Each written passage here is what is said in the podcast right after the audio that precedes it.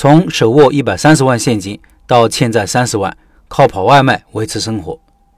前面一个案例，老板说不能成功太早，因为自己第一次做生意就挣了很多钱，导致后面心就飘了，做啥事都做不成，把赚的钱都赔进去了。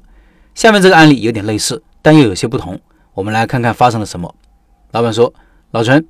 分享一个我老妈合伙开店的故事吧，如何从手握一百三十万现金到欠债三十万，靠跑单送外卖的真实经历，希望给那些一腔热血想开店的粉丝一些参考吧。”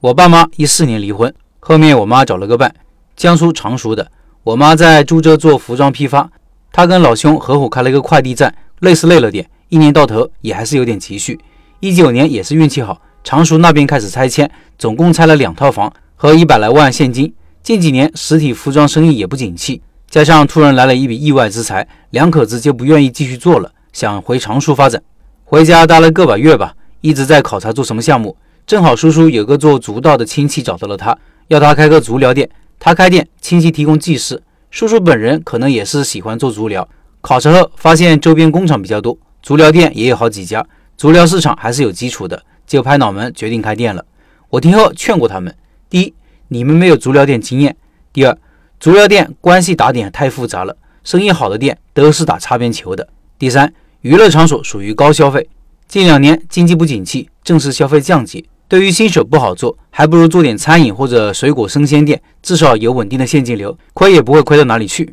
但是叔叔那时候已经听不进去了，一直沉浸在马上就可以当大老板的憧憬当中，接下来就立马选址。看中一个带二楼的门面，总共两百来平，楼下两间房，楼上六间房，门口还有一百多平的停车场，每月租金不到一万，转让费不到十万。叔叔是那种花钱大手大脚的，装修全程基本也没有参与。再一个也是没有经验，都是听装修师傅的安排，材料都是按高档的搞，装修加设备各自总共花了五十万左右，就这样把店开起来了。新手开店容易犯的错误就是以为店开起来了，顾客就会来。新店开业办会员充值。加之朋友照顾和技师带过来的老顾客，刚开始生意还是过得去。到一九年十月，慢慢就淡起来了。我妈说有两个很棘手的点：第一，门店客房偏少，每次来客户都是好几人，技师分配不过来，等位时间太长，一波顾客就走了；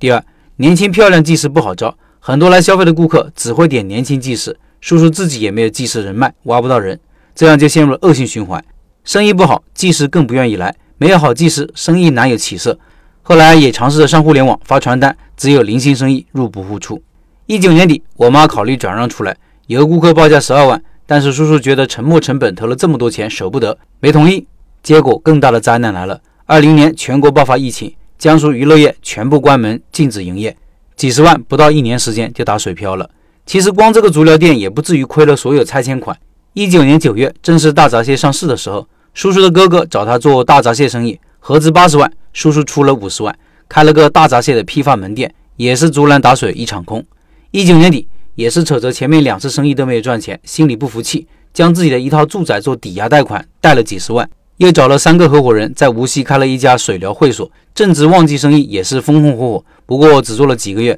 就被一场疫情全部熄灭了。至此，从一九年初到二零年，一年多时间，花光了拆迁下来的一百多万，加上抵押贷款的几十万，真是唏嘘不已。为了偿还贷款，疫情期间，叔叔跑起了外卖，我妈也做了几个月嫂的工作，两口子不知道何时才能赚回这一百多万。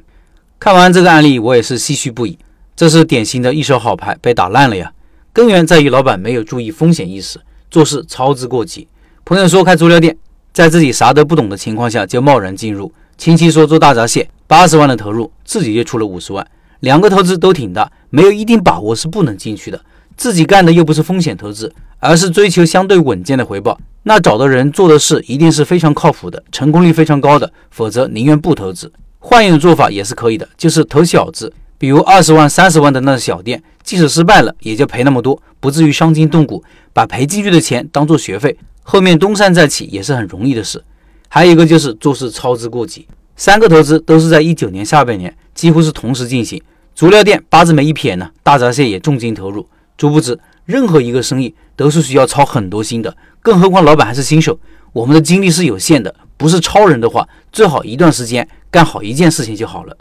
这个案例告诉我们，能力欠缺也许不是导致失败的根本原因，而是风险意识。上周六的案例我们说什么来着？